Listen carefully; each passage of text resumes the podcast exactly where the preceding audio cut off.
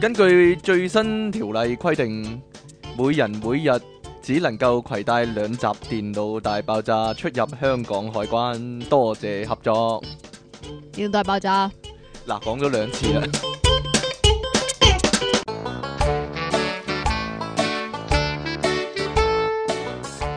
歡迎翻到嚟 popup.com 嘅電腦大爆炸，呢度繼續有音樂情人出體傾，仲有苦悶人類嘅救世主，即即稱其離岸神。大家好，你點解要呼吸一下先嘅？唔出聲嘅啊，凝重一啲啊嘛。哎呀，有咩趣事啊？近來我我有啊，我隻有咩貓咧啊進化咗啊，點啊？你我隻隻貓你隻貓不嬲都唔係貓嚟噶我隻貓啦，越嚟越進化。你我隻隻貓不嬲都係點人做嘢 最我隻最貓叻㗎唔嘛止你話點人做嘢喎，近來近來佢有一個新嘢玩喎，唔知點樣玩死我幾 時。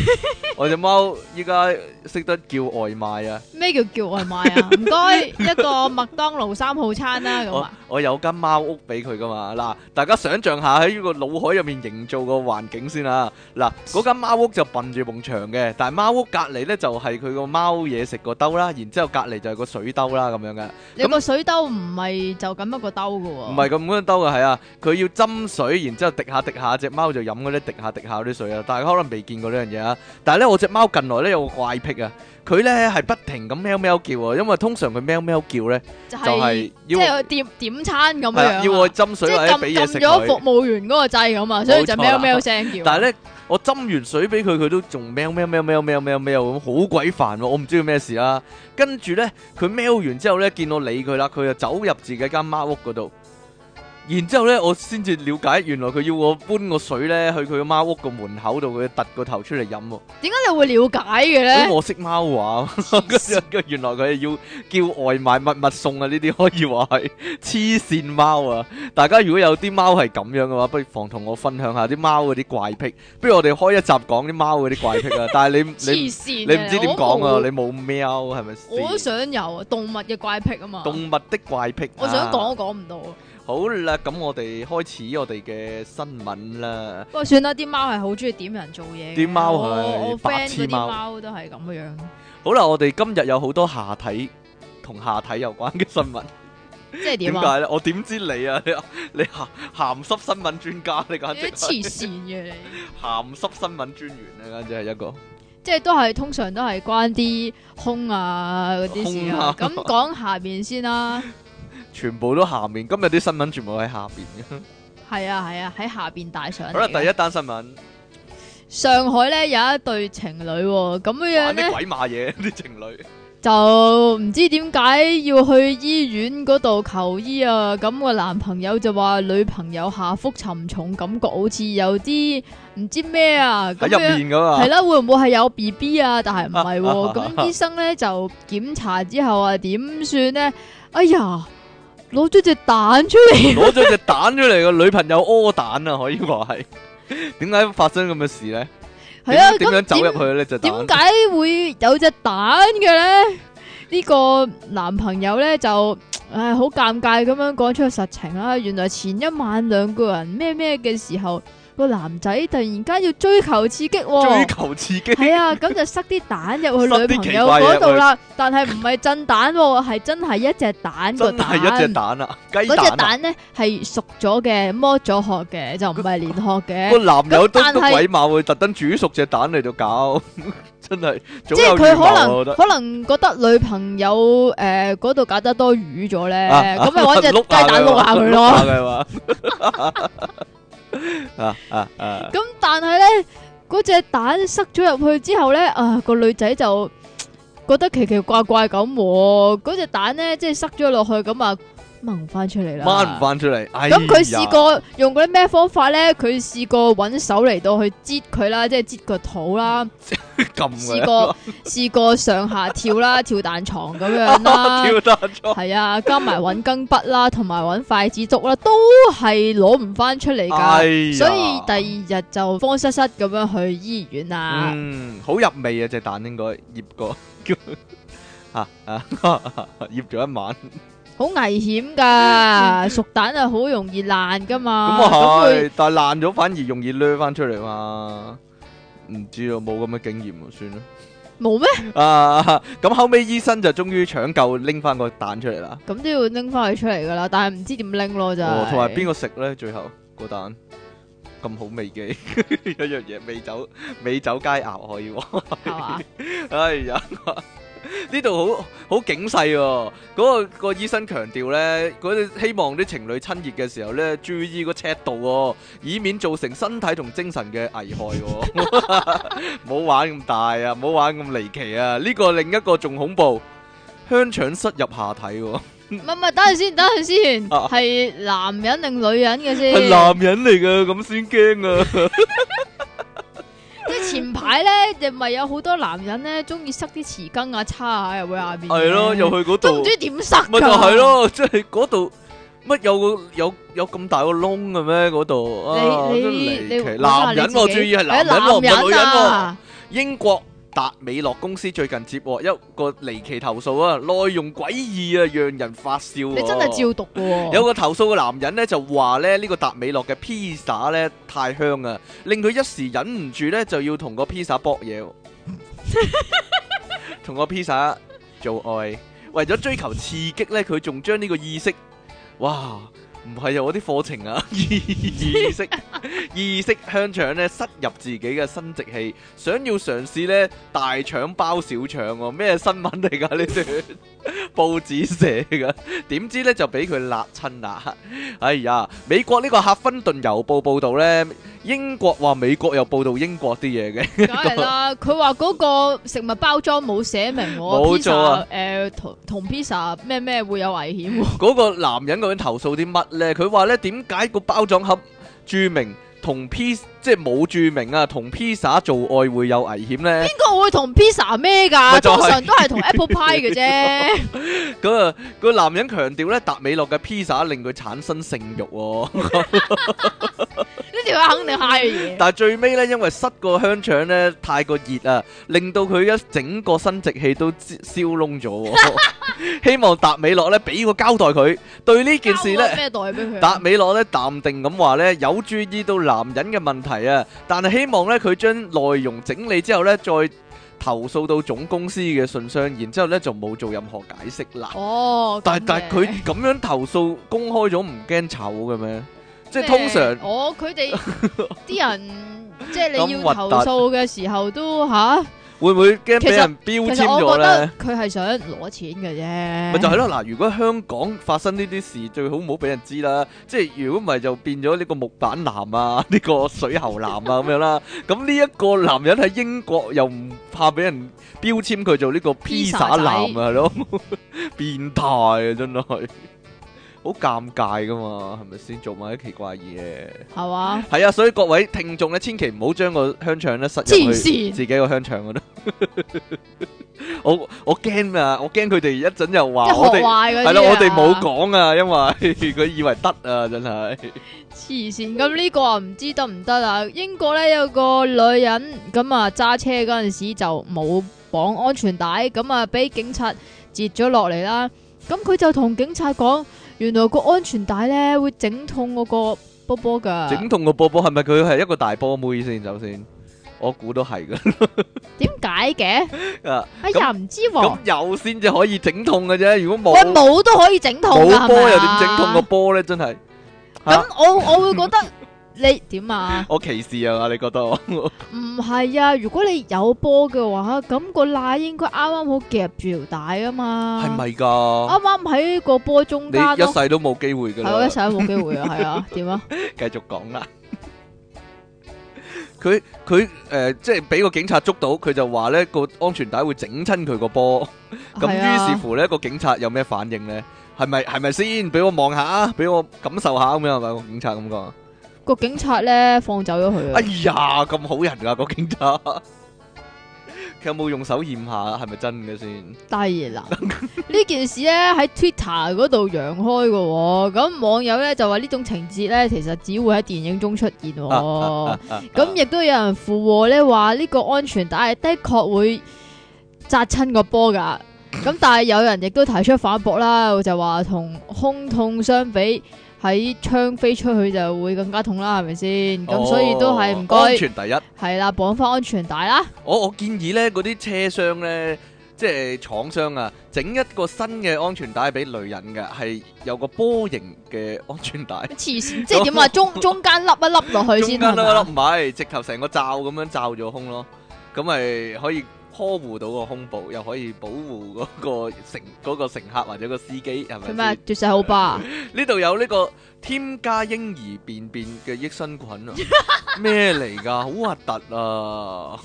嗱，好多奇怪，即係坊間好多奇怪嘅藥方啊，或者係啊，料即係食肆飲或者料嗰食啲療啊，啊，嗱，例如說呢個飲呢個尿啦， 尿療法，又或者食胎盤啦，都唔算係新鮮事喎。呢個呢，人類副產品研究員呢，就好喺度正經㗎呢個。喺度宣傳呢，要食呢個嬰兒糞便香腸喎，我哋之前都講過啦，話大便裏邊有係啊一種食屎有益啊嘛，做咩唔係有益啊，有一種叫做唔知抗咩體。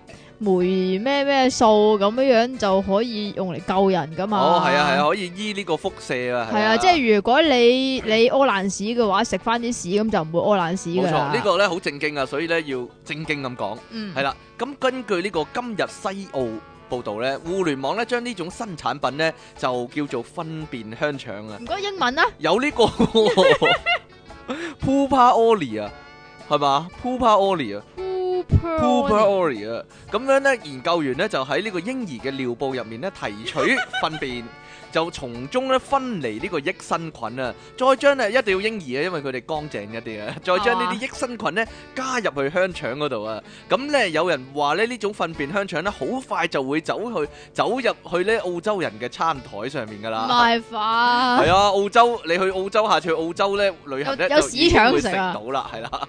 呢個西班牙嘅研究員咧，就喺嬰兒嘅糞便入面咧，分離出三種嘅益生菌嘅益生菌菌株啊。咁咧就勁過一日用佢哋製多造啊傳統嘅香腸，最後發現咧，只有其中一種嘅益生菌菌株咧，能夠做出最美道、美味可口嘅香腸啊好。味噶喎，哇冇錯啊？你想唔想試下咧 點樣咧？佢哋研究得好犀利噶，佢哋咧話咧，嗰有六個評估員咧就試味測試，唔知你係咪其中一個啦？點解我啊之前佢我哋亦冇澳都對洲呢住？個糞便嘅香腸嘅色澤啦、味道啦、氣味啦、同硬度同埋係咪硬度都要嘅，容易點解？剝落同埋佢嘅易碎性咧進行評估喎。點解要評估香腸 嘅最硬後就度揾嘅？出最好味嗰只香腸啦。咁有咩功效先？嬰兒嘅消化道嘅內容物呢，比成年人嘅温和同埋乾淨啊。而隨住年齡增長呢，嗰啲人通常會食更加多唔同嘅食物，但係唔係每種食物呢都會有好處。所以呢 B B 仔因為淨係食奶啊嘛，所以呢，佢哋嗰條腸呢就乾淨啲，於是乎呢就可以用嗰、個嗰啲 B B 糞便入面嘅益生菌呢，愛嚟整香腸啦， 咁就乾淨好多喎、真係唔該晒。係啊，就嚟有得賣噶啦！啊，到時咧，我哋電腦大爆炸又送幾條 B B 糞便香腸俾大家嘆下，真噶！ 唔怪得我哋啲遊戲永遠冇人參加啦，係咯，上次啲戲咧有冇人估到啊？冇唉，冇人估，真冇人係冇弱雞人想啊！估，亦 都可唉，能佢哋唔需要嗰個人 蛙大賽個參加表食格，屎啊！留翻你啦！你連續兩年參加都可食以。屎啊啊你！你有冇對你老婆做過啲咩浪漫嘅事情咧？有我不嬲，我就係一個浪漫嘅化身，人 稱咩 啫？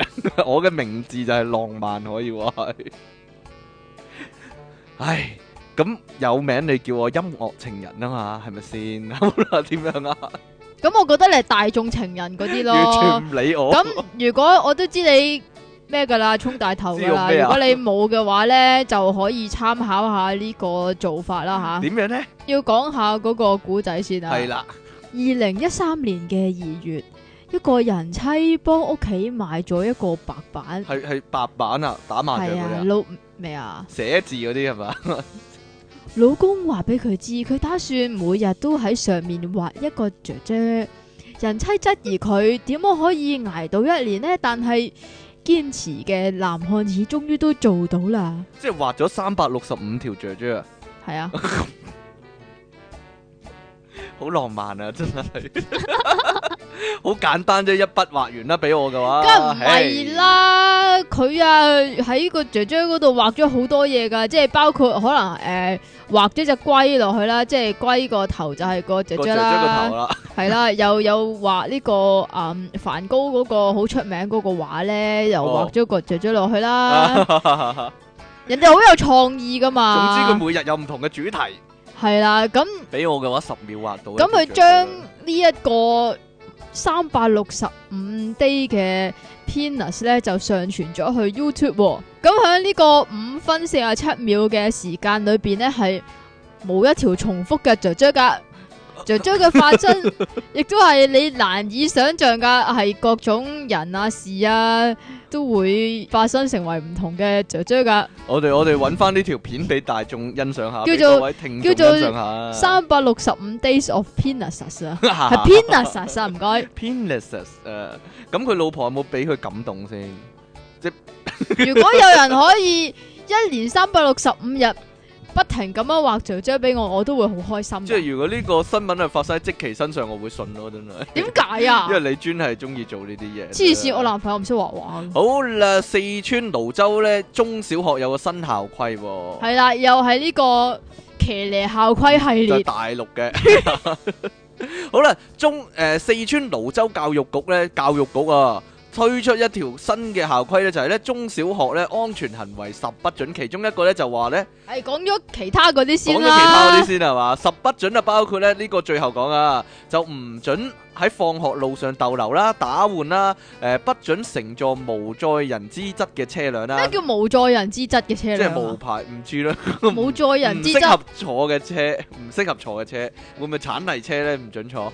好啦，第二個就係唔 BB 准去呢車啊個江河啦、水庫啦、誒、池塘啦、洗澡同埋玩水。第三個咧就係唔准去營業性網吧。喂，呢個係小學嘅唔準嚟喎中小學啊，唔准去網吧、啊中小學啊電子遊戲機中心等不適宜未成年活動嘅場所，呢啲咁嘅內容啦。不過呢，最勁嗰一條呢，就係呢，誒、其中一條規則呢，就係呢，唔准其他人觸摸自己嘅私處喎、唔係啊，佢話係私密部私密部位啊！！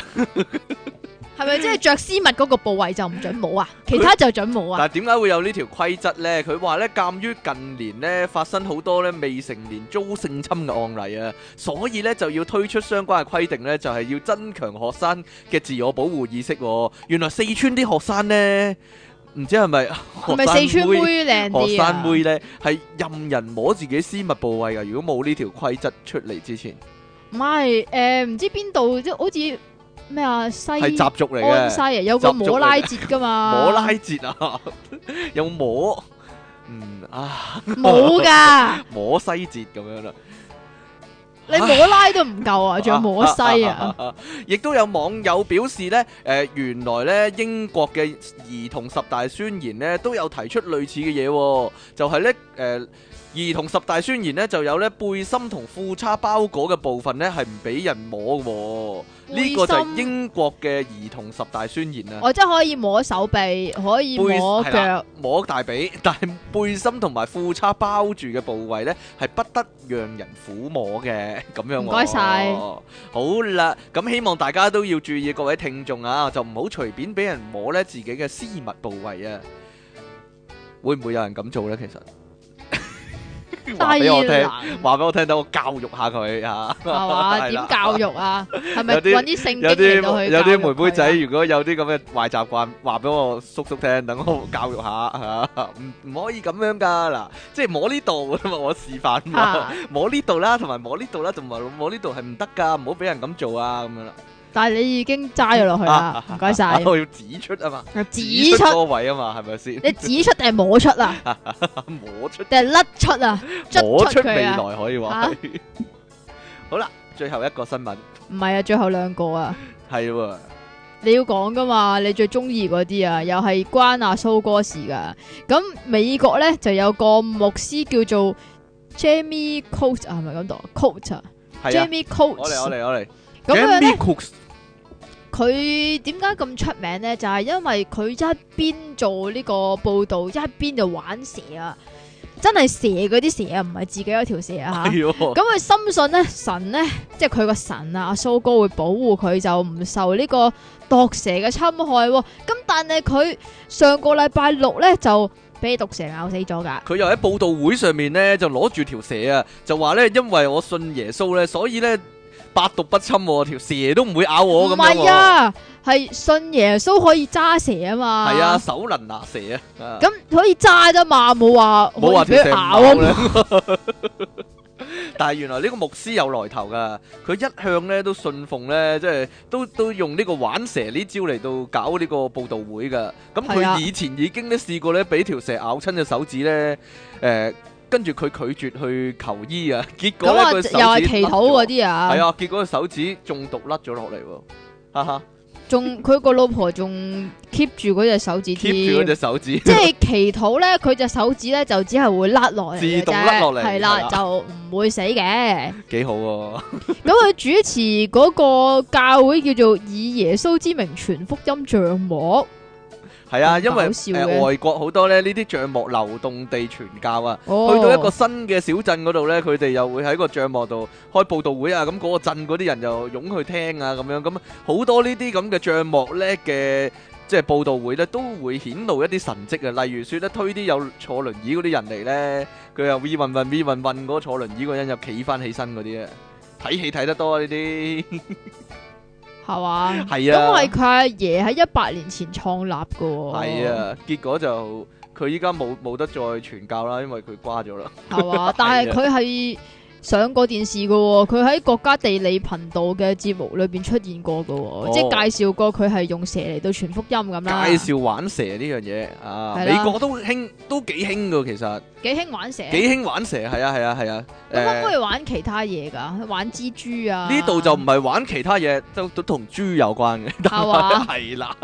好啦，誒呢個呢就係台灣嘅靈糧堂啊，我知道 香港。零兩坐係啊，香港都有靈糧堂嘅，但係我唔知香港個靈糧堂會唔會做啲咁嘅嘢 啦。好啦，近雞你唔係話你唔係話诶唔知咩會啊？ 巡唔係唔係唔係，邊係個靈糧堂。令量堂啊，就係係靈糧堂啊，因為即係嗰啲嗰啲教友咧會诶做做下報道咧，就唔知點解 blah blah blah blah blah blah blah blah blah blah blah blah 係啊，咁樣講呢個㗎嘛方言啊，係啊。近日繼日前呢，有一個叫郭美江牧師發表咧信耶穌得鑽石呢單嘢之後呢， 就話咧信咗耶穌之後呢，就執到五粒鑽石、喎。 之後呢，又有呢個梁瓊月牧師呢，就話呢觀世音菩薩係邪靈、喎。咁然之後呢，又有一個男牧師呢，就攞把鋸呢，鋸嗰個木製嘅觀音菩薩嘅神像個鼻、喎。咦呢幾單嘢呢，台灣出現㗎。其實呢啲先至好似邪教咁。啊唔係， 嘅，係我唔知點講啊。我覺得啫。引發一連串議論紛紛啊！咁最近呢，就又有一個歧視啦。原來呢，誒、網絡上又出現一段報導嘅影片呢，就叫做呢恢復處女膜嘅禱告方法 啦。唔知大家有冇睇過？呢段影片呢，就係、台中某教會啊，靈靈糧堂啦，一個叫做萬聖嘅女牧師啊。咁佢咧叫做叫做咩啊？哦萬啊，姓萬萬嘅。聖萬聖萬萬啊聖女牧師萬子良唔係咩萬咧？真子係個萬啊，咁樣萬咧定孟啊？孟啊，孟啊！佢喺孟子禱告入面咧就大叫啊，主耶穌啊，多謝你啊，讚美你啊，恢復我哋嘅處女膜啊，咁樣啊，咁樣咧就祈禱啊，恢復佢嘅處女膜咁樣啦，唔係係恢復所有教友嘅處女膜。我睇佢，我睇嗰段片啊，嗰佢個話要恢復個貞節啦啊，然之後先至恢復個處女我膜我啊。覺得個個女牧師咧，如果佢係未結婚嘅話咧，佢應該係唔使恢復處女膜㗎。係嘛係，啦， 應該佢係好安全，佢成世人都好安全嘅。可能應該結咗婚都唔使睇個樣恢復㗎。啊好啦。 咁影片一出咧，兩日內咧已經超過十萬個人咧，誒、點閱瀏覽咯喎。可能可能你啲人，係其中一個咯，可能啲人以為係齋睇片都有個功效啊，哦可以恢復翻個處。咁啊係咁撳女啦膜啊， 幾勁抽啊！但係我個人咧睇完段片之後覺得有啲不足嘅，點解咧？因為因為誒，應該點樣去圓滿佢咧？你即係即係如果齋係恢復咗個處女膜，其實唔夠噶嘛，有好多 好、多嘢啊要回復緊致先得㗎嘛，係 咪回復先？緊致？同埋回復粉紅色咯，最緊要。即係如果你講嘅嗱，假咋？設你成身啲嘢黑麻麻，你話自己有塊膜都冇用啦，人哋都唔信啦，係咪先？所例以如咧邊度黑媽媽咧？啲頭髮又黑媽媽，係咯，眼，睛啊、頭髮咁樣， 係咯， 所以啲相關嘅器官咧就要變翻粉紅色先，呢個第一個 step，然之後先係恢復個處女魔啊，哦咁樣啊，，啊，好啦，唔好理呢啲先啦， 咁啊突然間好邪惡啊，好邪靈啊，好啦。 係咩？好啦，今日我哋電腦大爆炸第一二三集啊，好奇妙嘅數字啊！ 個題目係乜嘢啊？即其你介紹一下啦。個題目就係好你見過喺街度啊，又或者係你用過好騎呢嘅設施啦設施，啊，有啲好咩咩設設施備啊，或者可以，總之你用得嘅嘢啦，係唔知點講好啊？啊，或者叫呢個措施，我覺得有咩措時 啊，都係啦，措施啦，嗱，我講啲好平凡嗰啲先啦，唔好講啲咁騎呢嗰啲先啦啊。銀行咧，五銀行，五銀行得唔得？啊銀五銀行啊， 而家咧就變咗分流啊嘛，以前就自己即係逐個窗口排隊係啊，啦逐個窗排排隊啦啦，即咁但係係咧七個嗱窗就分七個人啊嘛，係咯，嗱，原本咧排隊咧，佢就會有一個叮當機噶嘛，係啦叮冇錯啦當叮當，請去七號窗咁。啊但但係嗰把，聲嗱，首先呢個呢樣嘢我有啲想講先，點啊？點解把聲一定要機械聲咧？即係請去。七好豪槍槍咁樣噶啦， 你扮得似唔似啊？我唔明點解要一定要機械聲啊？好好聽得出係機械人講嘢啊！呢應該我用 Google Translate 嚟到去整噶嘛？個呢樣嘢有陣時即係你乍眼睇又好似好好咁樣分流啊嘛，你唔使即係喺一個窗度，如果前面嗰個麻煩友咁，你要等好耐啊嘛。但係咧誒有陣時就係、個問題就係咧前面即係排你前面嗰人咧懵下懵下咁樣，可能佢係耷低頭玩緊電話啊，玩緊 G Generation 嗰啲咧。點解啊？完全聽唔到人哋叫佢咧，咁啊，咁啊，你就要拱下佢，喂，嗌你啦，咁樣喎，咁樣啊？ 你你有冇遇過咁嘅情況你啊？會咁樣啊？我會唔理佢，自己直接去咗自己直接去啊喎？係啊，我我諗你係人哋嗌你嗰個咯，你黐你線你係嘅你，懵下懵下嗰個啦，就係等銀行啊！又唔知叫到自己等咁鬼耐啊！喎黐線，梗係揾啲嘢做下噶啦。但係嗰陣時仲未有 G Gen 打啦，唔該。啊哦，依家你依家唔會去銀行嘅，以後都係咪先？唔想去啊！依家嗰啲唔係噶嘛，依家啲撳飛仔噶嘛撳。啲飛仔出嚟啊，就冇嘢啦， 唔講呢你啲講啦。啊，同撳鐘仔嗰啲差唔多喂係咪？嗰你想嗰啲講自助銀行咧。自助銀行嗰啲咁嘅嘢嘅咩，即係有個角落頭，即係可能喺銀行或者地鐵嗰度有個角落頭，咁入面有好多機嘅，哦又有存款快啦，又有入票快啦，又有打保快噶嘛。咁以前哦，咧呢、好個玩啦，快呢個設施咧就以前有，依家冇咗嘅，我唔知點解。以前有部機咧就除咗呢打啲寶，仔唔係係查數快。查咩嚟㗎？咁你嗰個機咧就得一條罅嘅啫，你過一個張提款卡咧，佢就自動顯示咧誒、你個戶口剩翻幾多錢嘅。咦，你有冇用過呢部好似機？冇喎，冇見過好添喎。細部㗎嗰部機冇冇啊，嗰部機冇冇提見啊款機咁大部肯定㗎，好冇細見部過㗎，啊。誒咁我冇留意咯係。啊，似車八達通嗰啲機咁細部嘅啫，似即係似咧冇啊星球大真係冇戰見過咧，啊啊哎呀士心口嗰架嘢咁細部㗎咋。我好中意用嗰部嘅，因為 check 一 check 即係戒戒一戒張卡，咁佢就自動顯示個戶口剩翻幾多錢嘛。你但真係依家係冇小朋友嘅但係依你家。冇咗嗰部機啊好似啦，我唔啲知點小朋解友啊。咧，成日拿自己張白拖去嘟 咁啊！我覺得最唔好嘅八達通嗰部機。嗰部嘅點解咧？即係即係我唔知點解啊！佢佢佢會顯示佢會顯示你搭過咩車嘅、係啊。小巴啊嗰啲，哦，你你驚你老婆 check 到你去邊？咁啊唔係，因為因為佢淨係會顯示你搭過咩車，佢唔會顯示目的地噶嘛，係嘛？哦係啊係啊係啊係嘛。其實其實誒、呃如果佢交易嗰啲咧，都顯示埋你買過啲乜就好啲咯。因為因為有陣時佢會顯示你即係買嘢咁樣噶嘛。你你有冇見過啊？你有冇用過啊？近來？我冇咁樣留意噶喎，啊我淨係想講如果佢顯咧示埋我買檸檬茶，咁我唔會知道自己買乜啊嘛？係嘛？係喎。你要嚟？做 咩啫？我咁冇用嘅，你唔會成日唔記得咗自己買咗啲乜？點解張卡少咗咁多錢嘅？咁樣咯。好啦，唔唔講啦。所以你就需要以下呢一步咧，就係、又係八達通嗰啲 check 數嘅咧，啊，但係回水機咯。回水機咩嚟㗎？係咧，你都唔知係咩嚟咧。咁咧，原來咧，即係譬如即係某某啲地鐵站先有嘅啫。我淨係知道九龍塘咧就喺火車嗰邊嘅某一個好隱蔽嘅位置咧，就係呢部機係黐住埲牆嘅，即係掛牆式嘅。哦咁你嘟一嘟個八達通咧，咁可能你有陣時咧，即係譬如譬如你買嘢嘟八達通咁樣啦，嗯你嘟得太快，佢可能會嗰、個姐姐收銀姐姐會同你講話啊，未過多數啊，嘟多次啦，咁啊又嘟咯吓喎，咁可能你係會重複收咗兩次錢咦我㗎未，試過咁嘅情況喎，真係有㗎。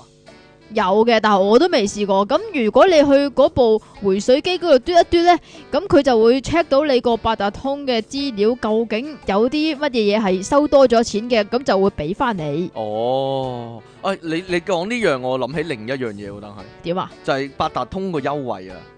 通常行到冇雷公咁遠有部機咧，就慳嘟一嘟慳兩蚊咁呢樣個咧係 我我我會覺得係一個尋寶遊戲嚟嘅，你知係唔啊知點解㗎。啊？係啊，就講我屋企樓下嗰一部機，佢啲位咧成日都轉嘅喎，每隔幾個月嚇咧 唔係就轉一次。嘛係啊，真噶，佢咧連咧依家咧仲要，即係佢嗯叫做轉都轉咗起碼兩至三次噶啦係。野外定向嚟嘅，係係咯，咯，咁然之後咧，佢部機咧，即係你揾到佢部機啦，佢部機咧就會話俾你聽，嗯，你如果由呢部機開始行到去火車站係需要二百步噶咁咯啊，啊啊，所以係真係野外動野外野外定向野外動野外向，動誒唔知咩事啫定，向 啊，唔係啊，我部機係固定嘅喎，就擺喺街市嗰度，但係同個地鐵站就離行離啦，好遠好遠㗎，係啊好。遠㗎，以前咧，搞到以前咧，誒、我翻工嗰陣時咧，嚇一去食晚飯嗰啲咧，有人順路去嗰個位咧，就七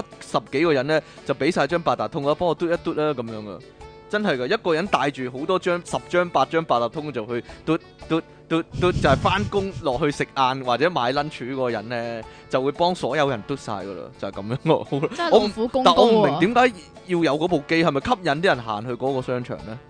唔關事啊。我想其知實啊，咧就係、應該係誒地鐵咧就懶係推出，哇有優惠㗎！你只要咧喺部機嗰度嘟一嘟咧，我就會回翻水不俾你勞㗎而啦。獲㗎咁樣咁樣啊！哇！真係真係嗰個優惠，但係佢又唔想俾咁多人知道喎，又唔咁咪想俾咁擺多到人用冇雷公咁遠咯，哦真係超賤格咯。不過咧呢一、個設備咧，我老豆咧係好中意用㗎，係咪啊？即係你有老豆陣啲時細咧路。仔咁啊，嘟個八達通中意係啊係啊，即係咧有陣時咧，即係譬如诶、呃最近一次咁，可能去拜山啦，咁一家人咁就一齊出去噶嘛。咁我老豆咧就會早啲出門口，咁就啊吹雞 噶佢，邊個有八達通嘅俾我咁樣樣。咁佢又負責做呢樣嘢，又唔係係啦佢買 lunch 嗰個，佢係 負佢係專程去嘟卡嗰係啦，啊個佢係專程早少少出門口就嘟一嘟嘅，我可以話老豆真一係個非常之偉大嘟噶。卡專員可以話係。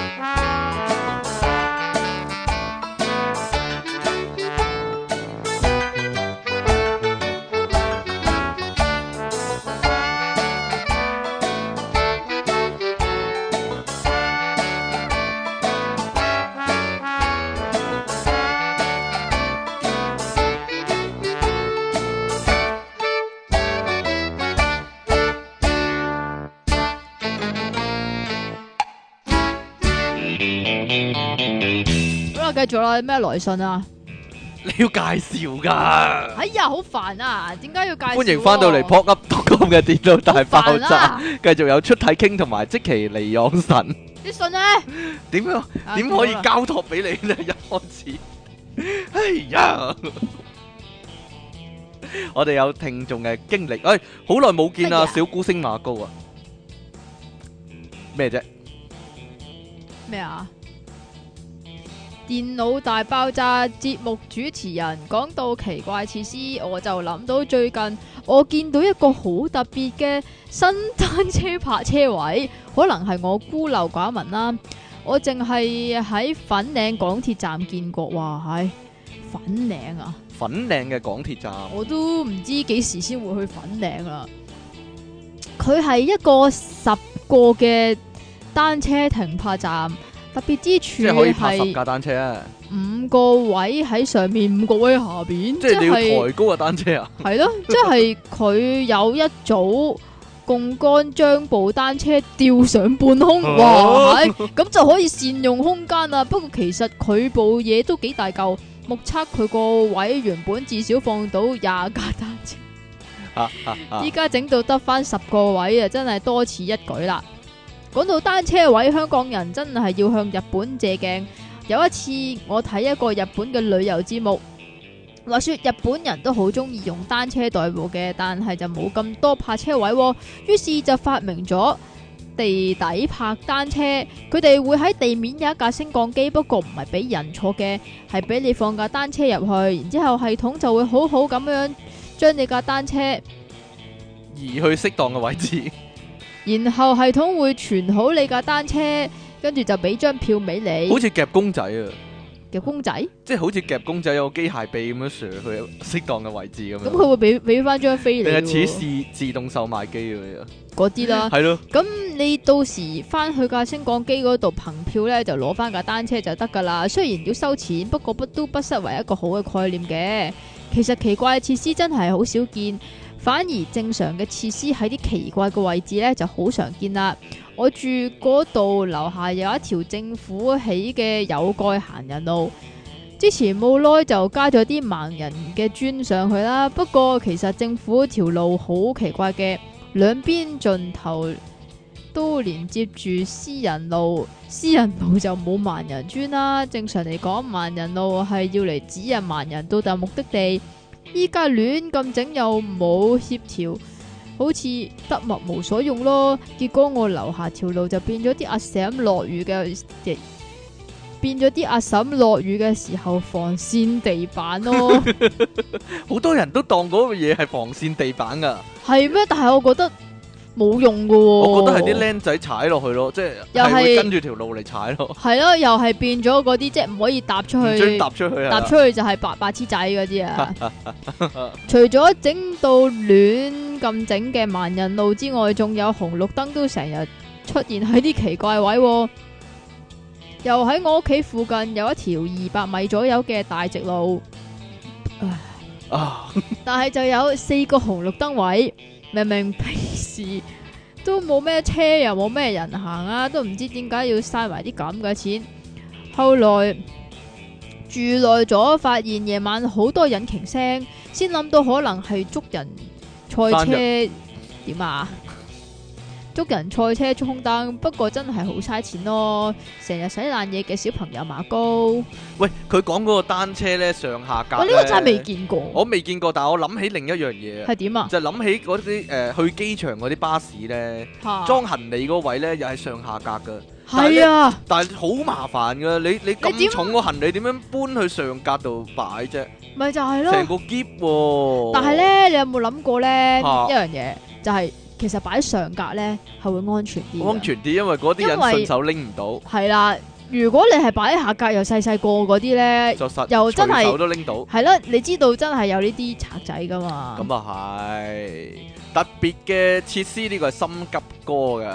King Sir 即其你哋好啊，我覺得殘廁係一樣幾特別嘅設施啊，尤其係街市嗰啲。有一次人有三急周圍喎、咁咪走去入去某街市廁所咯。點知入到去啲阿叔一字排開咁用晒個尿槽，咁諗住入廁格啦。點知一入去見到一大兜滿好似渣渣咁嘅嘢，走到就唔切啦。咁好在見到出面有個殘廁，咪嗱臨走去推門睇下有冇人咯，唔推猶自可。哇！一推開門見到成地內臟，有咁心得啦，意有心啦，有肺啦，個肺仲插住條水喉嗱，㗎。我都話噶啦，我都話有呢國神黨係喺呢嗰啲喺呢嗰個啲廁所嗰度出 沒仲噶，有一堆堆腸啦，仲見到裡面一嚿嚿又黃又黑。當其時諗翻之前朋友講過，深圳某商場啲神秘肢解案啊。爭啲報警啊！嚇乸死咯！真係大聲咁哇咗一聲，見到咁情況梗係走啦。點知一轉頭見到個肥騰騰嘅麻甩佬阻住個門口，同我講屙屎啊！跟住一腳將嗰啲內臟掃埋一邊，跟住又同我講唔好意思，你屙啦。跟住見佢走翻出去，行翻入廁所附近嗰個豬肉檔。哦，哦真係即即清奇啊！原來殘廁喺街市裏面一個幾特別嘅設施，可以俾人洗下腸、洗下肺同洗下胃，哈哈。不過咁樣用途真係唔係幾好咯。即其利昂神，點解啊？夜晚會尿頻，King Sir 睇寬頻。係咁打尿震， 你急我唔急，但又急到 gap gap 聲嘅心急過上啊！真係唔哇，該晒好恐怖！啊！廁所肢解案啊，呢個係。 好啦，喂，我所哋以唔好亂咁食內臟啊！係嘛我哋繼續講我哋嘅設施啦。呢個我講哋開廁所咧，啊點樣啊？你有啲特別嘅廁所經歷？唔係啊，嗱你誒通常都去尿兜噶我啦，通常去男廁。點樣咧？你通常企喺度屙噶嘛，所以你話你你個廁所有嗰啲設施，我未必有㗎，知唔知啊？你講啦，就係咧唔知點解嗱，女廁嗰度，咁你一定要用廁紙啦，係咪先？嗯，但係咧有啲咧會有兩卷廁紙。有兩一卷廁喺紙下边，一卷喺上面。咁你梗係攞下边嗰啲噶啦，咁上面嗰啲係我嚟做咩咧？唔係，因為佢費事換得咁頻密啊嘛，啲人咧用廁紙用得好勁噶嘛，所以咧如果有兩卷喺度嘅話咧，咁佢用晒一卷都唔使即刻換咧，啲人仲有得屙啊嘛。係你真係了解類似嘅運作啦，唔該晒你啊嘅解唔係男廁答都。會有幾卷廁多紙晒㗎，有時多晒白痴陰你嘅 啫我哋講下啲，我哋講下啲港客嘅設施咧。咩叫港客啊？係咪有港大陸客嗰係啲㗎？港客啊？唔係。係咪香港嘅客人啊？港客就係就係咧嗰啲美食廣場咧，冇嚇人㗎啊啊！嗰啲美食廣場，唉、喂，係咪好嚇人㗎？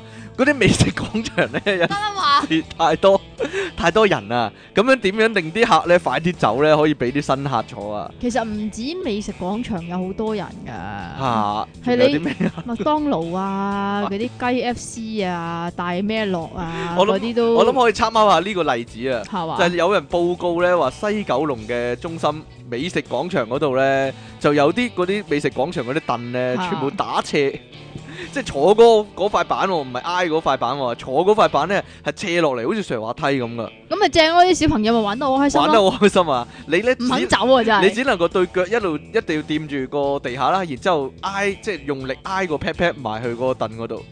咁樣食， 咁你就肯定唔會坐喺度好耐啦，好快會要走啦。呢係嘛？個係啊，我你真有冇係去好耐過？你有我冇去過啊？好耐好耐冇去過啦，係嗰陣時讀書就即係有陣時喺嗰度買飯盒咁樣但啫。但講開西九龍啊，吓點啊？你有冇用過佢其中一個著名嘅設施咧？咩啊？就係嗰個天天棒過山車咯，冇冇用喎，真過，係我有玩過，不過以前講過啦，算啦。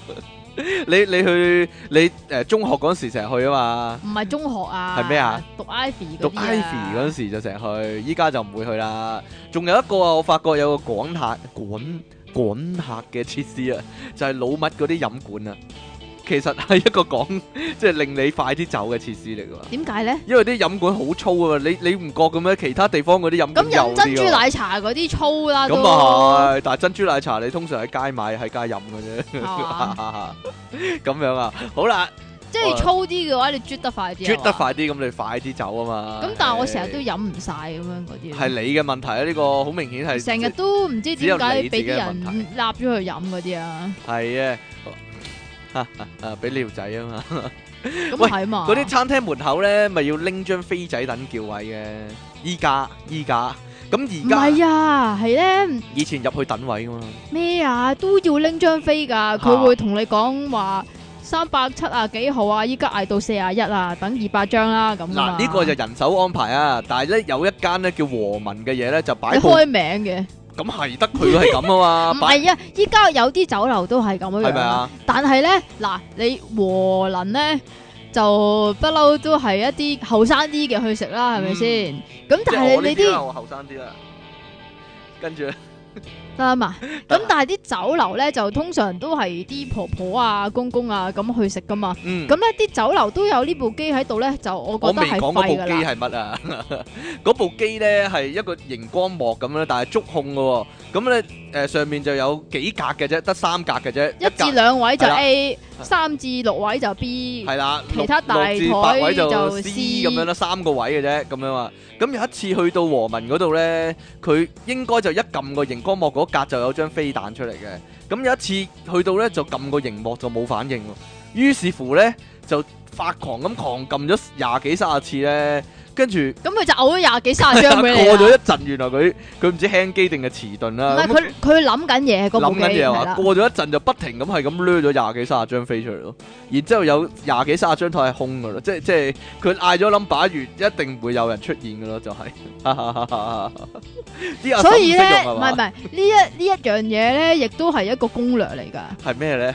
就係咧，你去到咧見到哇咁鬼死多人等位㗎，係咁撳咯。係咁撳啊嘛，咁跟住咧，你就會見住咧啲人咧，即係後面嚟嗰啲人唔知咩事噶嘛，見到自己張飛同埋嗰個熒光幕，哇，爭差卅個位咁樣啊，黐線啦，差成百個位啊，咁啊即刻走即刻咯。撇啊嘛，就唔會再等啦係嘛，啊咁所以咧，嗱和民嗰啲咧你識用啊， 嗯咁但係啲公公婆婆唔識用噶嘛，咁所以咧都係要擺一個知客響出邊咧，個知客就幫你撳咯，呢即個係 呢個係多餘咯，即係多餘啊！咁然之後咧，仲有嘅，除咗和文之外咧，仲有呢、個誒、呃、袁咩啊？原乜啦係袁袁乜啊？原乜十袁二華咯，啊，袁秋啲 friend 咯，哈哈哈哈哈，佢咧就有一個又係自己撳飛仔嘅。嗯，咁但係咧，佢仲有一個再奇怪啲嘅系統，就係你要入埋自己個電話入去。點解啊？佢要打因為俾你啊？係啊，因為佢到差唔多咧，佢會自動咧俾個電話你話，喂，快啲翻嚟啦，萬炳咁啊，啊， 真㗎？真㗎，喂，你講咧呢啲咧新嘅設施咧，其實我想講一樣嘢就係咧，係咪逢親有呢啲新嘅設施擺咗出嚟之後咧，仲要請多個人去教人用嗰個樣嘢嘅咧？嗱，例如説六合內啊，馬馬會啊。唉，咪咪多咗部機咧，可以入張飛入去，然之後咧就自己 check 到係中獎定唔中獎嘅。有啲咁嘅機嘅咩？你我淨係你知道入張六合咧，彩內嗰個位度，佢會顯示不中彩票或者誒、呃中獎咁樣，中咗幾多錢咁樣噶嘛？你冇用過呢部機咩？我真係冇用過，通常都係你自己對會比較爽啲㗎梗係唔啦，係啊咪啦，先咁佢佢個原意就係你可以自己對啊嘛。咁樣咧，但可係以自己錯㗎，佢又驚你下下。可唔可以自己坐噶？ 佢又驚你咧唔唔識用，佢又擺個人喺度咧教你點用喎、哎呀，通常馬會啲姐姐都係咁樣㗎啦，啲馬會嗰啲姐姐通常見到我咧就會查嚇你身份證啊！好開心㗎嘛，遲早遲早又點啊？遲早又有啲自動 即係自動查身份證機嗰啲啊！喂，嗱，例如咪整個 RoboCop 俾你嗰啲啊哈咯，黐線！唔係啊，嗰啲姐姐啊，嗱，通常咧就會叫你 download 個 app 啦，哦哎呀，申請呢樣啦，申請個申請電話投注係啦，啊咁電樣話啊投注好啦。方便噶，免費噶，咁樣啊近排有招新噶啦，吓，我同我有個 friend 咁就去買六合彩，嗯，跟住佢見我哋兩個應該都吓細細個咁樣樣啦，啊咁、我啊拎住張一百蚊喎，咁嗰個阿姐咧睇到我張一百蚊咧，就好似發兩眼發青光咁樣樣，然之後拉住我同埋我個 friend，因為我個 friend 都係揸住一百蚊噶，吓，咁嗰個阿姐咧就帶咗我哋去另外一個窗口嗰度，咁嗰個窗口咧就好少人嘅，吓，咁跟住咧就唔。使排隊，系啦，，咁個阿姐咧就同櫃台嗰個人咧就講話诶，誒俾兩張一百蚊嘅現金券佢哋啦，咁樣样。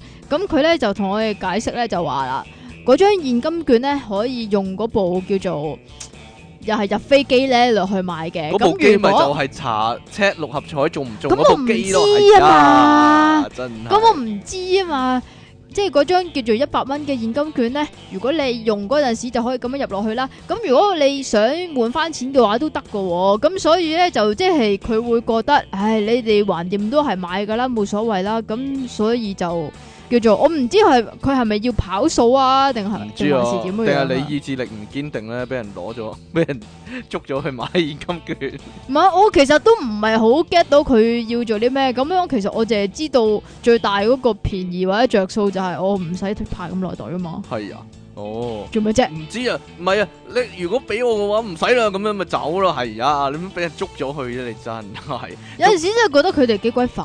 係唔係啊？仲有一個情況啊，個地鐵嗰度咧，依家咪換呢個智能單程票嘅，佢佢依家又要有個人咧，企喺度教啲人咧點樣用嗰張智能飛啊，唉，你有冇啲遇人過係白痴嚟噶嘛， 又照攝啊嘛，本來嗰張飛就嘟噶嘛，咁樣嘛，係。啊，佢又見到個窿啊嘛，咁係咪啊照攝入去咯。每次總之每次有啲新嘅設施就反而要請多個人出去，其實嗰個新嘅設施就係想少啲人手啊嘛，真唔係。係佢因減得加佢可以唔話係想少啲人手，佢要嗰個設施嚟咧，其實係要換新飛咁解啫。佢唔要個已經唔即係唔要嗰啲磁帶飛啦，咁樣樣啫。係啊，但係但咁係地鐵咁鬼多人。我我有啲想講一啲咧，我想你唔係啊，我想講咧，地鐵咁鬼多人咧，已經好多人咁樣逼住個閘口咧，仲要多個人企喺個閘口嗰度 咧。 教啲嬸嬸啊，你應該嘟就得㗎啦，咁樣啊嘛 啊，我想講嗰啲咧令人反感嘅設施啊，例如説咧，依家你打個電話去嗰啲機構啊、公司嗰度問少少嘢呢咧，啲唔係叫令人反感啊，係會令咧嗰啲接聽電話嘅工作人員嘅工作量大增啊，唔係 因為因為會因為會一打嚟就破口大罵啊嘛。唔係唔係啊，係係不停叫你撳一字係啊按星號咁樣，超煩啊！系啊，永遠都揾唔到個人同你講嘢噶，直頭係你係唔會係啊煩親嗰啲人噶。就唔係啊！你就算揾到嗰個人啊，嗰、個人可能會同你講話，诶、誒，我哋呢度處理唔到你呢一個嘅喎。跟住又彈翻你出去，跟住又又再係咯按一字，你你再打過啦按星號咁樣啊請你再打過嚟我啦。記得唔知係 PDD 得做定係誒有線，攬寬頻咧，有線，係點撳都撳唔到真人同你傾偈啊！三咯，我我撳落去仲要估係邊一格會有人同你傾偈啊！係啊， 但撳落去佢又係再按一字、按二字翻主目錄，我覺得嗰個電話嗰個好衰格咯，即係點樣都唔會有個真人嚟同你真人屙你頭髮嗰啲真人嚟同你講嘢咯。 你有做冇咩啊？你搶咗我句喎，好 自己似講自己， 自己套，自己掠 自己有喎，係啊，進化到咁啦，你 係嘛？係啊。誒，講講餐廳嗰啲啲設施啊，哇，咁！快嘅你，唔係啊你講講緊電話你仲有嘅嘢啫喎講咩？電話呢個算吧啦，係咪啊？餐廳嗰度啊，有有啲餐廳咧，嗰啲 waiter 咧落單咧，係會就喺都條好似攞住個電話咁噶係嘛啦，但係喺其實喺條腰佢度嗰個攞咧部機嚟，就好似以前嗰啲係咪叫 P 唔知啊，終端機。 PDA 啊？係啊，類似 PAD 啊唔係啊，唔係啊，上面有掣撳噶，唔係唔佢係，嘟嘟噶，佢揾支筆嚟到嘟嘟嘟噶。哦係啊係啊係啊，翠華啊嘛， 翠翠拿啊嘛，你講噶 咋？沙爹王都係噶，啊哇，沙爹汪係直頭先進啦，你知唔知點啊？台面有個嘢撳嘅咯，係咯，係啊， 台面有個嘢落單投訴誒服務咁樣，有冇投好多訴呢樣嘢有㗎。好多掣，撳噶。仲有仲有飲水咁樣啊我樣咯。狂撳咯，我一去親沙爹王就撳撳撳撳撳撳撳，響爆佢嘅嘢咯，哈哈， 聽講佢個嘢係會震㗎，係啊係啊係啊係啊，我我就唔知嗰個原理係點樣啊，有去台灣咩咧啫？。無線啫嘛，藍牙啫嘛。係啊係台灣啊，餐誒嗰啲就算小食店咧啊，台面都有架嘢，有個鐘仔撳噶，撳鐘因為仔佢佢又係會即係撳佢個 waiter 就會嚟啊嘛。但係其實嗰個嘢好似係淨係同你張台有關嘅啫，同佢自己入面內部冇關噶。我唔知佢哋點知嘅咧，定還是係好原始，其實佢哋係聽到響先至過嚟咧，又係聽到啲 B B 聲。啊聽到 B B 聲先過嚟，係咯。咁嘅話，同你誒即係譬如去酒店咧，咪有個啊鐘仔叮嗯叮嘅，嗯嗯，嗰啲差唔多嘅啫喎。咁係，咦，仲有點樣啊，啊你講餐廳啊嘛，係啊係啊係啊，呢個 City Super 咧，響呢個 APM 嗰度咧，依家有啲新嘢啊。有咩咧？ APM 嗰個 f o o court 啦吓，咁佢就裝修咗，咁依家啲位咧就好好少好少嘅，嗯嗯嗯嗯嗯。咁佢咧。就做咗啲咩事咧？哇！呢、個簡直係一個壯舉嚟㗎，我都唔知佢使咗幾多錢。咁所以咧，佢依咪家 food 加咗啲 court 新裏嘢 邊咧，啲嘢食咧係貴到夾夾聲㗎， 落嚟啊。真㗎。有啲咩新設施咧，搞到咁貴咧？咁點樣樣咧？咁佢嗌嘢食咧，已經係我覺得非常之奇怪啦。因為嗰啲叫做點餐嘅姐姐咧，係非常之得閒嘅，因為佢哋淨係收錢嘅啫。咁、嚇以前都淨係收錢，咁不過咧，你就會即係你見到嗰啲啊，應該係咁講。以前咧就係、你去嗌咗個食物，譬如誒、呃一一份誒、呃牛牛河，咁然之後就分開去俾錢啦。嚇，依家咧就係、俾錢嗰度有埋個餐牌俾你。嗯，咁你就俾錢，即係嗌咗一一碟牛河俾錢咁咪得噶啦。然之後咧，佢會點樣樣咧？佢就會有一個好似電話定遙控咁嘅物咁體，嘅，即係呢黑色一嚿嘢咁樣俾你嘅。嗯咁嗰、部機咧就用嚟做咩咧？就係、當你個餐嚟嗰陣時咧，可以攞嗰陣時咧，佢就會震同埋響咯。咁、哦你就要去一個指定嘅即係食物 counter 嗰度攞翻嚟嗰個餐咁樣咯。佢有冇咁原來佢嗰個餐廳咧就應該係做咗啲叫食物即係煮餸嘅中央處理啊，嚇咁就即係一個廚房咁就做晒即係所有咁多 food 餐廳 court 嘅嘅嘢？係啦。係啦，成環咁樣樣。哦，佢有冇辦法防止你拎咗嗰嚿嘢走咗咧？真係，啊，真係奇怪 啦。咁你拎餐嗰陣時要俾翻部嘢。咁啊。係，但係如果冇電咁點算呢？咁我都想知。嗱，以前呢個好先進啦，以前就先進少少，冇咁先進咧，就係對講機啊嘛。即係即係有個即係嗰啲點餐個餐廳入邊嗰啲每個 waiter 有個對講機啊嘛。你知唔知嗰個對講機嚟做嚟嚟做我咩哋㗎講嘢嘅，咯， 我哋做咩啊？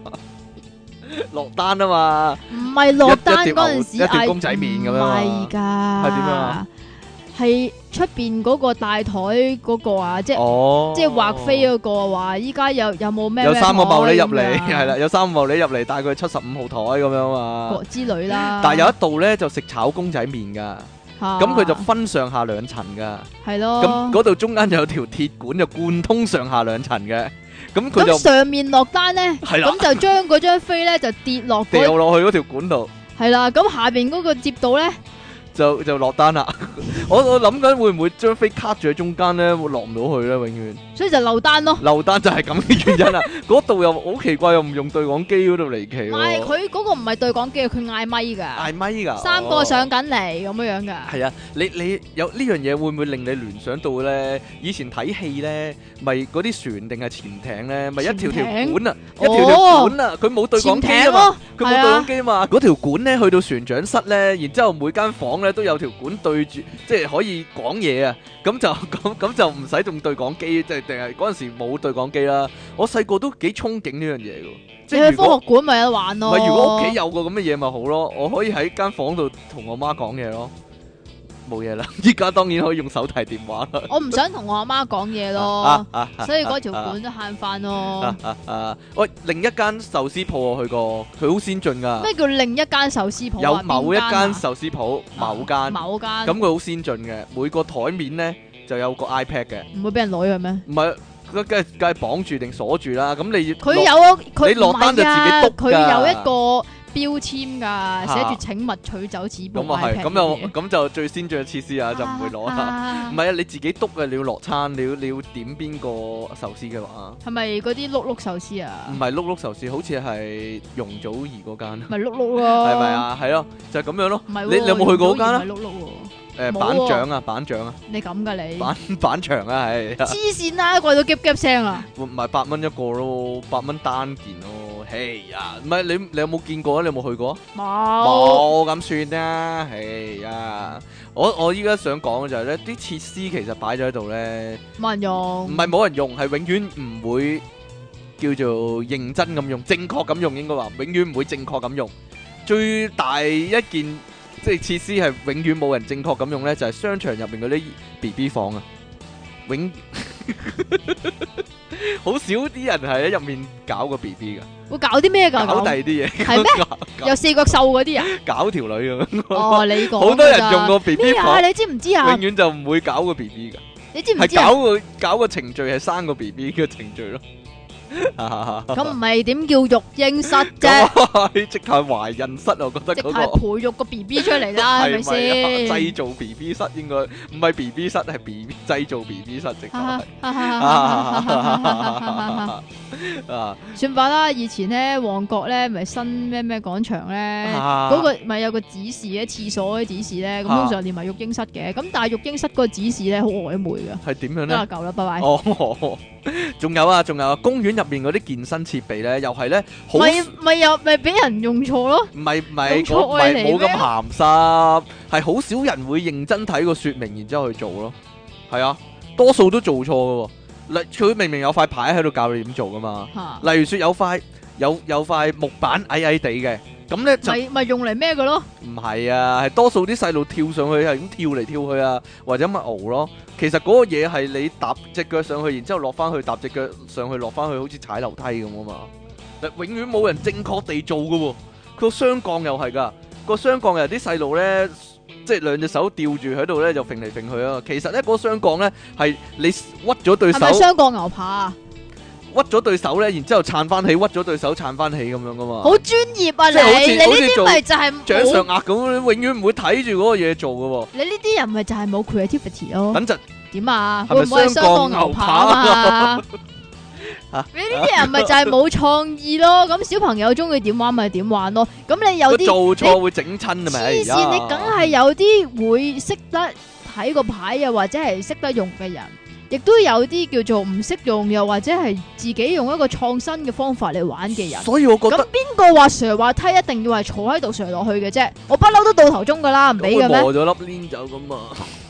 啊，乜到頭鐘會摸粒喂黏走？喂，所以呢、個呢、個公園嗰啲設施，我覺得都要請個人企喺度教啲人點玩啊！黐線！啊即即係等同個地鐵個飛啊，啲人唔識用啊嘛，唉，度會咁樣樣㗎？係啊嘛，即係規定你唔可以咁玩噶，嗱唔係咁玩噶咁樣啊，俾我會咁樣做，黐線！你地鐵飛嗰啲，啊你如果話做錯嘅話，又或者係即係出唔到閘，就會阻住後邊嗰啲啫。咁你公園你都係玩噶 啦，有你呢啲人喺你好度，自咪由就奔係放你個咪人就係真窒係礙咗小啲朋友嘅發發展展咯。啊嘛啊啊啊啊你啊真係唔應該啊！好你講下一個即期好中意、好想要、好想玩嘅設係乜施。嘢啊？依家啲玩具店咧，百貨公司嗰啲玩具部咧，有用陣時啲咧玩具嚟掂下你，啊， 會唔會啲玩具掂下你啊啦？有陣時咧會有一部遊戲機咧放喺門口啊，俾啲細路仔免費玩噶。點解免費咧？其實就係因為咧你要用啲卡咧先會玩到嗰個遊戲機嘅。咁啲卡就梗係喺嗰間玩具店嗰度買啦。阿即期就好想玩嘅，成日都，但係佢冇卡嗰度水。係啦，我又用唔翻以前嗰啲數碼暴龍卡係啊，喎。呢個嗰部新機啊，要有嗰個巴曲啊，係咪啊？定係磁力卡嚟噶？唔係啊，總之你要用嗰啲應該係一包包買一包包㗎，係嗰啲啊，咯，就要開嗰個包㗎。同埋數碼暴龍機依家少啦，通常都係蒙面超人機係啊係咯蒙面超人。蒙面超啊！人機啊，不過咧，我玩過一個咧係誒高達㗎，嗰、個高達咧係點樣玩咧？你要扭咗個蛋出嚟先，咁嗰個扭蛋咧就係、貨你去玩咗部機嘅，嗯，嗰、個就都幾好玩。近來玩誒、嘅你，都唔近來嘅，都幾年前嘅。幾年前啊，係啊，但係嗰部機就喺香港就，我淨係玩過嗰一次咯。我哦喺邊度嘅咧？其實，係一個又係高達展覽嗰啲嚟嘅。哦，即係唔係常有啦，常有都係數碼暴龍同埋蒙面超人。常有嘅蒙面超人咯，係咪啊係啊，哇，你你有冇講去過啲咧外地嘅地方咧？嗰啲設施好鬼先進噶。我去過啲外國嘅水上樂園啊，咁咧佢都係用手帶嘅，即係但係咧佢個手帶就唔係鎖匙嘅喎，佢係有個磁力嗰個嘟嘅喎。咁咧你就唔使帶鎖匙嘅，咁佢佢個 locker 又係冇鎖匙窿嘅，你要用嗰粒嘢咧，譬如一三六九號咁樣咧，你要用嗰粒嘢嘟一嘟嗰、個、個 locker，咁佢就自己彈咁彈開啦，得噶，你唔使做動作噶，係？咪啊？啲人係睇唔到㗎你你有冇？用過呢類啊？呢個外國先有可能係，即係日本先有噶。同埋你啊去得多旅行啊，同埋買我啊唔知啊買嘢又係噶，買嘢又係噶。買你嘢點啊你你唔使帶錢噶，吓有嗰個俾磁個搵個磁力信用卡咯，唔係嗰個磁力嗰個嘟咧，你嘟一嘟，譬如買杯雪糕咁樣嘟一嘟咧，咁你走嗰時咧就會顯示你係爭佢幾多錢，用咗幾多錢買嘢，到時先計數噶。咁你走嗰陣時唔嘟咧，咪走數咯。梗係唔得啦，你要還翻個手帶噶嘛。係咩？係呀，係呀，好先，所以佢好先進咯，就係、即係香港唔知幾時先有啊，定係香港已經有啦，我都唔知其啊。實呢啲叫唔叫先進咧？我覺得係都係搞啲花神嘢咯，都唔係花神但你我成日覺得你帶住條鎖匙會揞親噶嘛，同埋以前例如以前海洋公園嗰個水上樂園咧，佢連手帶都冇噶，你個鎖匙咧要擠落去唔知邊個位， 即係。吓邊個位啊？即係例如你男仔嗰啲泳褲有陣時有個袋有暗袋，係啊係啊但係有陣時冇嘅喎，咁點算咧？啊，擠落個春擠落去嗰唔個知度咯邊度啊，春真係嗰個奇奇袋怪咯怪。 好啦，另一樣迪士尼嗰啲咧，唔係迪迪尼嗰啲咧， 唔算使把啦，開晒名啊！唔使排隊嘅票嗰啲，你話好定唔好呢？嗰啲叫 fast pass。係啦，fast pass，你話好唔好咧？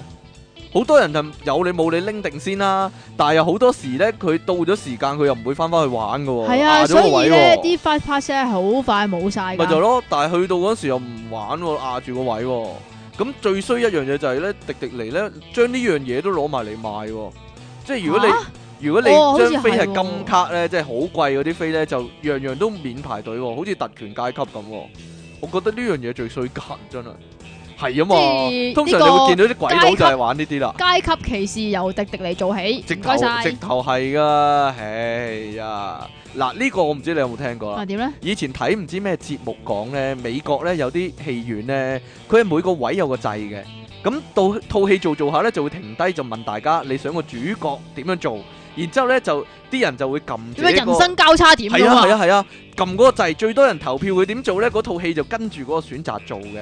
你有冇聽過呢個呢樣嘢啊？我想玩喎，但係冇係呢樣啊，嘢喎。互動乜乜咁樣嘅，但係但係好似香港啊一路都冇做呢樣嘢，定還是係電視係有呢樣嘢咧？電視？啊係咯，依家啲電視咪好互動嘅，有掣撳嘅，會唔會會唔會電視可以做呢樣嘢咧？以前以前唔知睇新聞定係睇乜乜特輯咧，就係、有呢啲咁嘅戲嘅，但係依家冇，依家香港一路都冇呢樣嘢啦。唉，唉算吧啦，香港人都係怕麻煩噶啊唔係啦。唔知咧，係幾麻煩呢 樣嘢又，但係你聽過嘅係嘛？冇啊，真係即我我真係聽都未唔知聽過喎哦我就係知道有啲戲誒，即係以前有啲戲咧係有啲叫做 3D 裝置，即係譬如好耐好耐好嗯耐好耐以前有一套戲叫薰衣草咧，你真係會聞到薰衣草味咯。係啊係啊係啊係啊，有有套戲叫廁所喺度聞到廁所味嗰啲啊。好啦，得啦嘛， 得啦。依家嗰啲巴士、地鐵、小巴都有電視嘅，其實以前係冇呢樣嘢，係咪你一出世就已經有嘅咧？哇黐線即係咪㗎，你有一一有意識就有？梗唔係啦，係以前係冇噶嘛？你記好得耐，係啊係嘛？冇，係啊，你有冇搭過的士都有電視啊？梗係有啦，喺個耳 pan 嗰度噶嘛？係啊，係咪啊？好奇怪，去到邊都要你睇嘢嘅，好好煩噶。你你唔可以有個時間靜下噶，依家好奇怪呢樣嘢。 嗱，呢個一來啊，二來就係咧，誒、依家任何遊戲機咧，全部都一定要上網嘅。我都好有疑問嘅，點解一定要咁做咧？即係依家呢個世代就係即係喺網上面同人互動啊我嘛，唔即係你唔使出街，唔使見你啲 friend 都可以同到佢哋打機。但係咪互唔互動都係咁啊？以前嗱，以前我幾廿年啊，打機啊，都冇得上網都係咁打噶啦，唉，好煩啊！我覺得要 set 呢樣，要 set 嗰樣喎、唉，真係搞到你好 sad 啊！我知哎啊，呀得啦嘛搞到我好 sad 啊！ 你有冇嘢投訴嗰啲關於設施嘅嘢？點我我有樣嘢想講仲嘅，投訴係啊！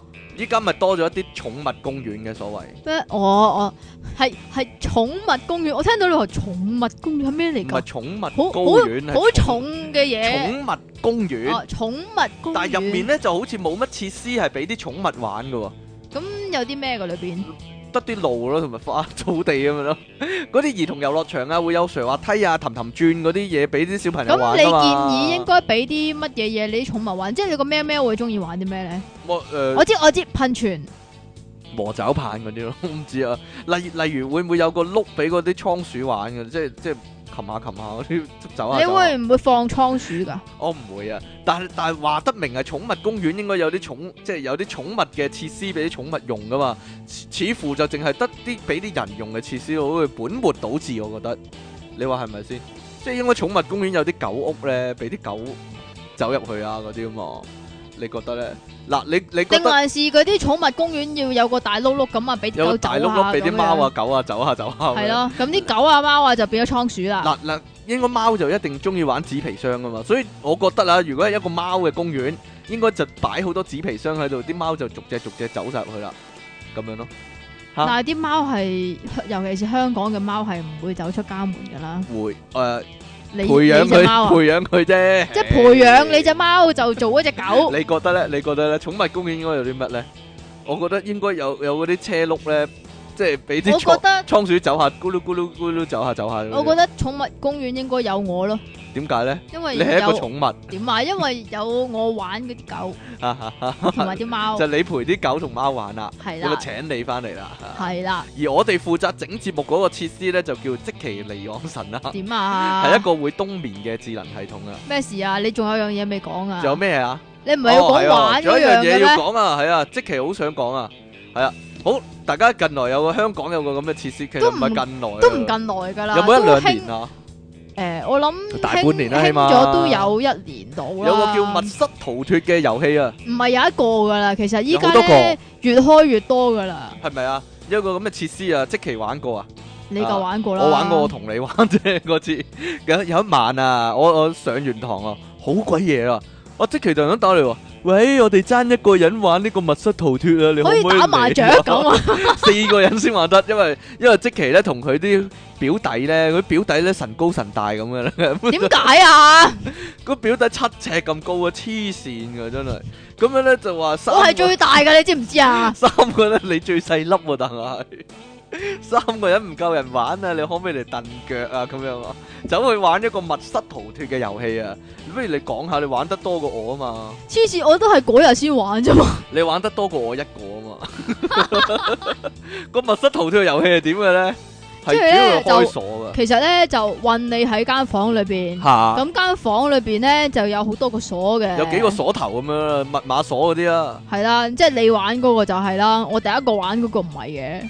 咁就你要知道究竟個鎖係有啲咩乾坤先至開到嘅咧？係啦，即係喺間房入面就佈滿一啲叫做密碼或者咧誒、呃有啲天物品，使啦，有啲物品啊，吓就誒佢、可能咧收收埋埋啲密碼喺入面嘅，咁你要、嗯你要觀察晒成間房，攞起晒啲嘢嚟睇檢查，咁我揾個密碼，然之後開咗啲鎖咁樣咯，嗯，係咯，我其實我都係一個開鎖佬遊戲你係咪開鎖佬到遊戲，唔係我覺得我可以設計俾你玩，唔使俾百幾蚊人哋點玩。解啊？ 我擺幾個鎖喺度，你你開啦嗱，咁黐樣咯線 嘅你都好唔好玩咧？你覺得？好玩啊！好玩！啊！嗱，真㗎！不如你講我聽太空嗰個係玩啲乜啦？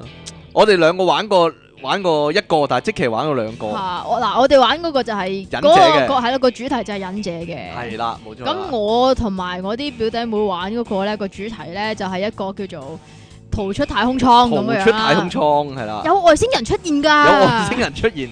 你太空艙嘅密碼係點樣㗎？嗱，太空艙嗰個咧就唔同嘅，嚇佢咧就。一切咧，你一定要開咗有一個叫做箱，咁、個箱裏邊咧就有嗰個叫太空艙嘅說明書，咁然之後你你首先要開咗嗰個箱，攞咗嗰個說明書，跟住先至可以叫做誒、呃解到其他嘅謎嘅，係啊咁，有啲謎語係啦，嘅。咁咁其中一個謎語係女英文嘅，咩啊？裏邊嗰啲唔講得咁詳係細咪啊啦，係咪 先？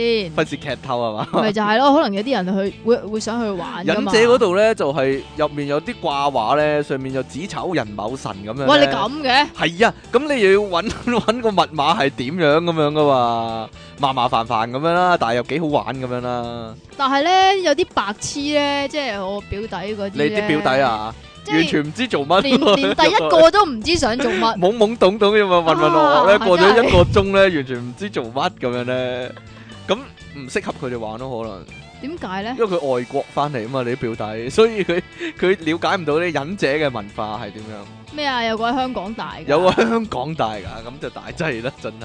好啦，大家有興趣可以玩下啦，唔係賣廣告啊。不過咧，誒、ờ, 百幾蚊玩個零鐘咁樣咯，係嘛？誒夜晚貴夜啲，晚貴啲但，同埋如果你夠醒嘅話咧，夠其實醒我覺得唔使你一夠醒好明顯你唔點啊夠醒咯， 但係好明顯你唔夠醒咯， 個問題係帶一卷醒佢啦，可能要。好啦， 出體傾送出吹氣南瓜一個啊，唔知有冇俾人搞過啦？啊，嘛係啦。 即期送出女人波波薯仔一個，女人波波薯仔，你去邊度攞嘅咧？又話個農夫唔肯俾人 嘅，即其離岸神來自搞笑星的人，爆炸私人相。 嚇點解啊？ 完全完全唔啱字數，不過冇所謂嘅呢度。 有道是童顏巨乳，可是即其離岸神，童顏卻是貧。要出氣就揾你隔離嗰個位嘅令你大嘔特嘔的荷蘭橙上。哎呀， 跟住大有特有的荷蘭產啊，天涯淪落人，即其離岸神啊。 好啦，呢度啊，喂，唔咁多詩係㗎！詩嚟㗎呢個。上次我估到佢嗰套千年爛片《陰陽法王》，阿 wing 今日真係寫個服字俾我。King Sir，你同我都係難 get 專員耶，阿 wing 係啊，因為阿 wing 咧喺我哋電腦大爆炸嗰個專業嗰度咧， 就寫咗個服字俾我啊。 佢話我真係估到喎，鄭少秋嗰度啊，喺個山度行行去嗰度啊。好啦，回翻一二二集先，King Sir 講白色雪糕套戲之前真係講過噶，宇宙通行證講過啊嘛，仲話佢第二集係嗰間無良雪糕廠再開翻、再包裝翻賣俾人賺錢添。其實唔係第二集啊，係嗰個結局嚟噶，係嗰個結尾嚟噶。唉，不過嗰三十套戲得最後嗰套只係點重重啫，其他全部聽都未搞聽過。錯啊！灰啦灰啦，只怪我後生過兩位太多啦！暴力離岸神出街打死人啊！呢個邊個嚟嘅？誒、咦係喎，邊個嚟㗎？Freddy 嚟㗎呢個，我唔知喎。好啦，冇啦，今日所有信讀晒啦，所有嘢又講晒啦，係都 用咗唔少時間啦，因為呢，周不時呢有電話打嚟，不過唔係揾我哋，系嘛？係揾 Eddie 嘅。你又講佢個名出嚟啦啊究竟邊個？究竟邊個揾 Eddie 咧？真係唔知道啦。 好啦，咁我哋下次節目時間再見咯喎。你有咩同下次聽眾講啊？下次講咩啊？下次講咩？ 嗯，講啲好嘢啦。好啦，咁我哋下次再見啦喎，拜拜拜拜。